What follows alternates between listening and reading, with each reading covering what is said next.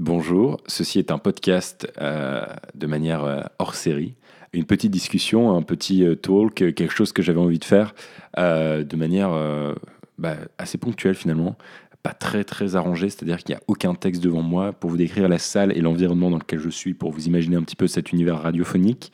Je suis assis dans mon bureau, en face de moi des arbres qui sont tout juste fleuris et feuillus. Euh, parce que voilà, c'est le printemps, on est à Montréal et tout se passe extrêmement bien. Il se trouve que euh, j'ai envie de vous raconter une petite histoire qui va résulter euh, bah, finalement de, de, de, conséquences. Et donc cette histoire, elle est plutôt simple. J'ai monté mon entreprise Flick il y a maintenant six mois, en octobre 2017. Il me semble que ça fait six mois. j'ai un petit peu la flemme de faire des maths actuellement pour, pour être honnête avec vous.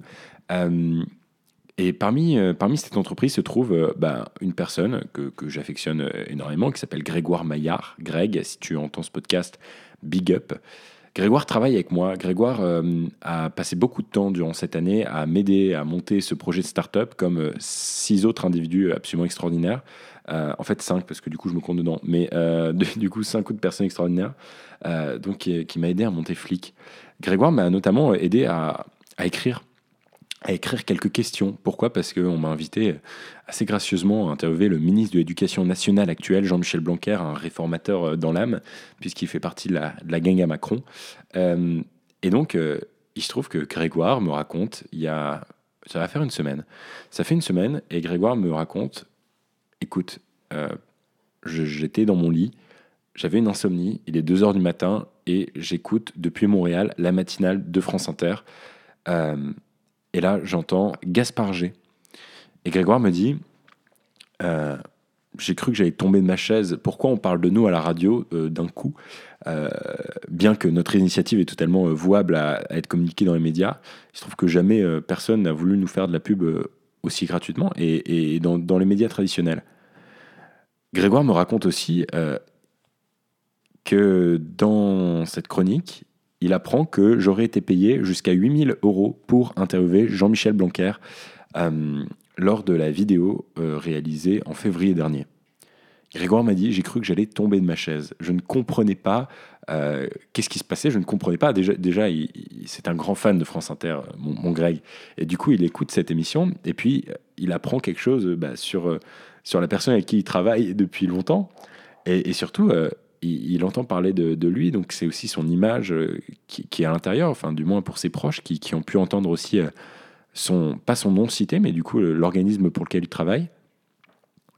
Apparemment, j'aurais été payé 8000 dollars, jusqu'à 8000 dollars, de 3000 à 8000 dollars pour être précis, pour avoir interviewé Jean-Michel Blanquer. Du moins, c'est ce qui a été dit dans tous les médias traditionnels, euh, enfin une bonne partie, lundi dernier, mardi dernier et mercredi dernier. Tout commence par du coup, cette interview que je donne à Jean-Michel Blanquer, j'ai décidé d'aller interviewer Jean-Michel Blanquer euh, après avoir communiqué avec son cabinet, euh, de, donc son cabinet de communication, euh, pour pouvoir parler un petit peu de la réforme, puisque en effet, c'est un sujet qui me tenait à cœur. Vous avez sûrement dû voir passer une vidéo en octobre dernier, une vidéo qui a fait 11 millions de vues, en fait 12 millions de vues, alors on doit, doit se parler, multiplateforme, qui s'appelle Le problème d'éducation française, c'est ça. C'est une vidéo qui critique donc euh, ces filières S, ES et L en application dans lesquelles j'ai passé donc euh, une partie de ma scolarité. Et voilà, je, critique ça. Et puis, euh, et puis En Marche partage ma vidéo, et puis beaucoup de médias partagent la vidéo, puis elle passe sur BFM, puis c'est un espèce d'enchaînement médiatique comme ça. J'ai été aussi invité dans un très grand show, en fait le show le plus populaire français de télévisuel en France, euh, un show qui s'appelle Quotidien, et du coup, je, balance comme ça. J'ai été invité sur plateau de Quotidien.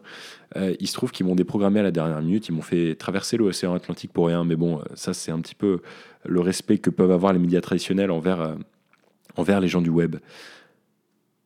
Voilà.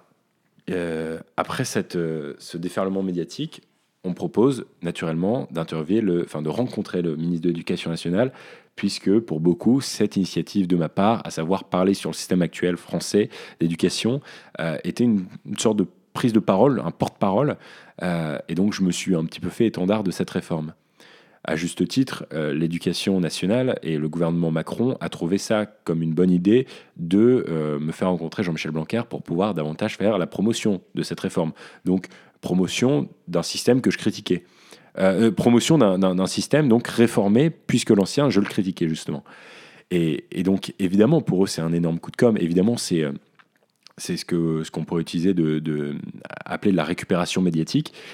C'est le cas, j'en suis conscient, et je remercie les chroniqueurs euh, humoristiques qui se sont foutus un peu de ma gueule sur France Inter. J'étais bien conscient de cette chose-là, et j'en suis d'ailleurs très content. Pourquoi? Parce que moi, à 19 ans, on me m'offre la possibilité d'interviewer le ministre de l'Éducation nationale, de poser les questions que je souhaite, d'avoir une demi-heure de rush avec lui. Bien sûr, bien sûr que je vais le faire. Je n'ai ni carte de presse, j'ai absolument rien euh, qui puisse justifier ça, à, part le fait que j'ai fait une petite vidéo sur Facebook. Qu'est-ce que vous pensez? Vous pensez que je, ne vais pas prendre l'opportunité? Évidemment que je l'ai prise. Et j'ai pris un plaisir énorme euh, à préparer cette interview avec une équipe de jeunes passionnés qui n'ont donc pas été payés, qui ont fait ça bénévolement. Pourquoi? Parce qu'on nous offrait la possibilité à nous, Français, jeunes Français en plus, qui plus est de l'étranger, d'interviewer ce grand monsieur qui est Jean-Michel Blanquer, parce que je le répète, cet homme a été extrêmement bienveillant durant toute l'interview. Il n'est pas arrivé en mode euh, bonjour, euh, qui êtes-vous, machin.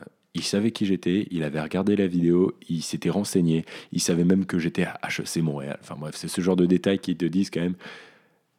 Il a été pris, enfin j'ai senti vraiment qu'il nous mettait au même pied en fait lors de cet entretien et j'ai trouvé ça génial, vraiment, euh, par rapport à certains hommes politiques qui peuvent être condescendants, certains journalistes qui peuvent aussi euh, euh, avoir cette image-là. moi, j'ai trouvé cet échange extraordinaire et je le répète, jamais je ne remercierai assez son cabinet et Jean-Michel Blanquer et les personnes qui ont rendu ça possible pour, pour cette magnifique opportunité.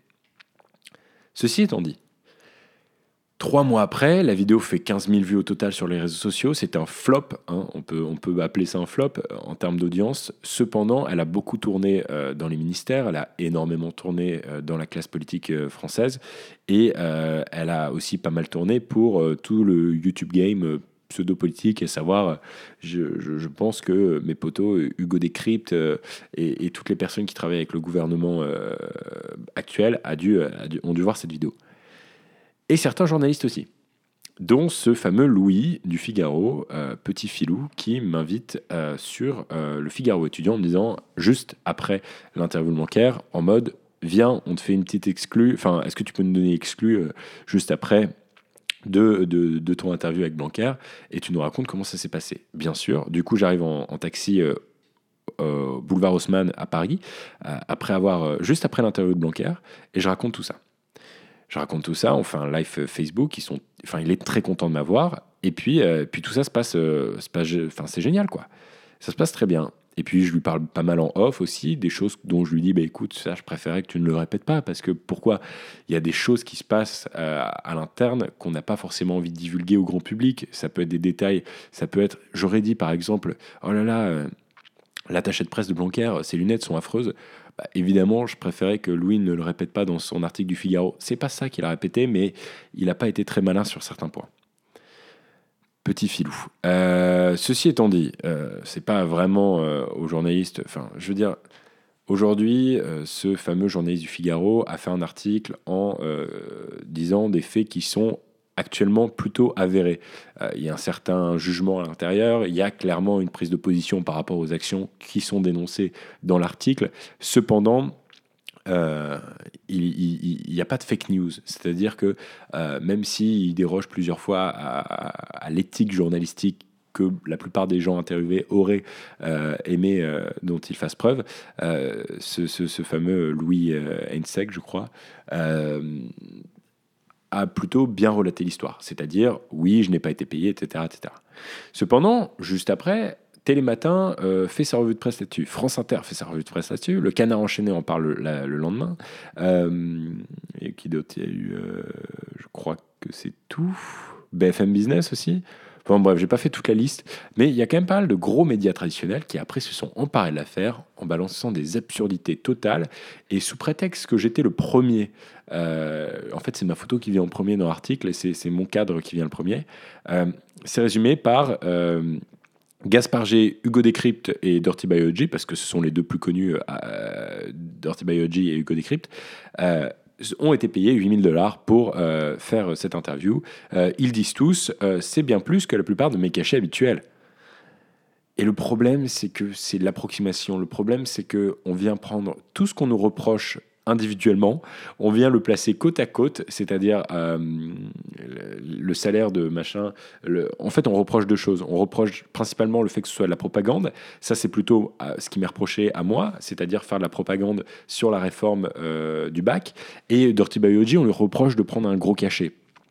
plus gros que les cachets moins gros que les cachets habituels. Bref, le problème là-dedans, c'est que du coup, euh, toute la presse après le reprend par euh, c'est de la propagande et en plus, ils ont été payés 8000 dollars. Oui et non, parce que, en fait, un, moi, si je suis pas payé, bah, c'est pas de la propagande. C'est pas de la propagande. C'est, j'interview quelqu'un qui a envie de parler de sa réforme. C'est pas de la propagande puisque je ne suis pas payé. Euh, c'est simplement, je donne le micro à quelqu'un qui a totalement le droit de parole, qui plus est si c'est un ministre. et, et Dirty Biology a travaillé, donc absolument, oui, il a le droit d'être payé pour ce qu'il a fait, c'est absolument normal. Et ce que je reproche là à, tous les médias traditionnels qui ont parlé de l'affaire, c'est une approximation dégueulasse, euh, des rapprochements affreux qui sont faits les uns avec les autres, sans aucune éthique et rigueur journalistique. C'est extraordinaire, c'est-à-dire qu'aujourd'hui sur YouTube, quelqu'un ferait le tiers de ces rapprochements, il se ferait épingler sur le net. Mais qu'est-ce que tu racontes, fake news, etc. Et après, il nous insulte de sous-culture. C'est ça que je trouve extraordinaire, c'est qu'aujourd'hui, on va balancer que YouTube... Euh, c'est pour les gamins, YouTube c'est pour des gens sans formation, YouTube c'est pour des gens qui n'ont pas de carte de presse, mais finalement, qu'est-ce qui font les plus grosses boulettes aujourd'hui? C'est ces journalistes traditionnels qui font des rapprochements et qui parlent de sujets dont ils ne maîtrisent absolument pas. Voilà, c'était un petit coup de gueule. Je voulais dénoncer ce petit truc et puis je voulais pas non plus en parler juste après l'affaire, même si j'ai fait un démenti euh, sur Instagram et Twitter, parce que je trouve euh, que ce serait donner euh, de l'audience à ces mecs-là. Sur mon SoundCloud, seules les personnes qui sont intéressées le verront. Et puis ça nous fera une petite marque si dans 10 ans on me ressort. Et vous aviez été payé pour l'interview avec Blanquer Absolument pas. Fuck off. Et puis j'embrasse toutes mes équipes de flics qui m'ont aidé à préparer cette interview bénévolement. Et puis les gars, la prochaine fois essayez d'avoir un tout petit peu plus de rigueur.